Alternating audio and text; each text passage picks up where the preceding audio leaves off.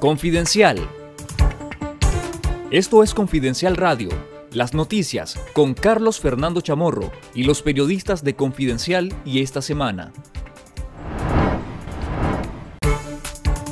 Los presos políticos detenidos en la Dirección de Auxilio Judicial conocido como el Chipote permanecen incomunicados desde hace 47 días, siendo la tercera vez que el régimen de Daniel Ortega somete a los reos de conciencia y sus familias a un periodo mayor de 45 días sin visitas. El aislamiento de los presos políticos crea angustia y zozobra entre sus parientes, más aún por la huelga de hambre sostenida por los reos de conciencia Roger Reyes, Miguel Mendoza, Dora María Telles e Irvin Larios. Los familiares de los prisioneros políticos han demandado la calendarización de las visitas en cumplimiento a lo establecido en la legislación nicaragüense, que determina encuentros cada 8, 15 y 21 días, pero el régimen se ha negado. Los familiares desconocen cuáles son las razones por las que el régimen no ha permitido que vean a los presos políticos, pero algunos consideran que podría ser una represalia a la huelga de hambre.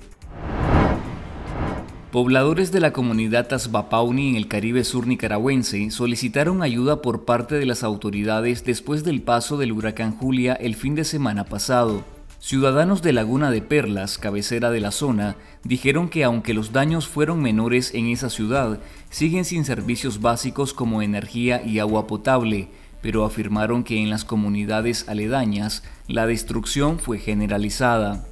Un poblador de esta zona dijo que comunidades como Setnet Point, Orinoco, Aguas, Marshall Point y Cacavila sufrieron graves daños estructurales.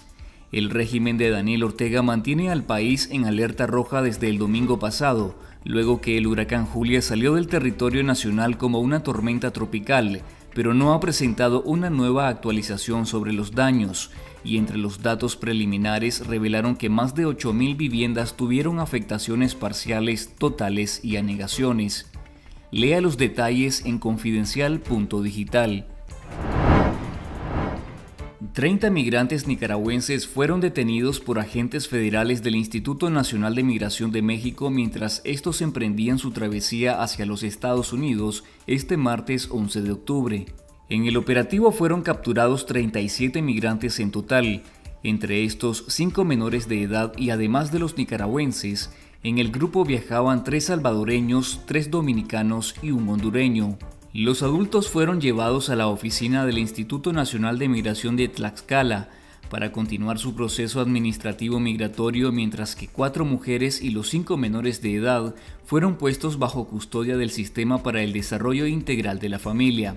Según la Comisión Mexicana de Ayuda a Refugiados, entre enero y septiembre de 2022, México ha recibido más de 7.700 solicitudes de refugio de nicaragüenses, representando la quinta nacionalidad con más peticiones de este tipo. El Ministerio de Gobernación canceló otro centenar de ONGs, 49 nacionales y 51 extranjeras, señaladas de incumplir la legislación nicaragüense. Con estas últimas anulaciones, el régimen orteguista suma 2.381 organizaciones despojadas de su personería jurídica desde finales de diciembre de 2018. Las ONGs extranjeras eliminadas mediante una resolución administrativa publicada este miércoles 12 de octubre en la Gaceta son originarias de 17 países. En nuestro canal de YouTube Confidencial Nica le invitamos a ver una entrevista con Amaro Ruiz, quien fue consultor de un estudio de diálogo interamericano que detalla las afectaciones a la sociedad civil nicaragüense con el cierre de ONGs. El Banco Mundial proyectó un crecimiento del 4.1% del Producto Interno Bruto de Nicaragua en 2022, pese a los problemas económicos mundiales. Aunque no se señalan los factores específicos que harían que el crecimiento llegue hasta 4.1%, sí se indica que se espera una inflación inferior al 5% anual, que los ingresos fiscales ronden en el 25% del PIB y que la inversión pública se sitúe en el 5% del producto, con lo que el país se situaría en el tercio más alto de la región en ese campo. La falta de conexión entre la economía nicaragüense y la China opera en favor de Nicaragua, ya que el Banco Mundial prevé que la persistente recesión de China provocada por los confinamientos de la COVID-19 reducirá las exportaciones de América Latina y el Caribe a ese país. Nicaragua exportó solo 11.5 millones de dólares al gigante asiático en 2021, frente a los más de 1.700 millones de dólares en exportaciones a Estados Unidos. Lea todos los detalles en nuestro sitio web confidencial.digital. Esto fue Confidencial Radio.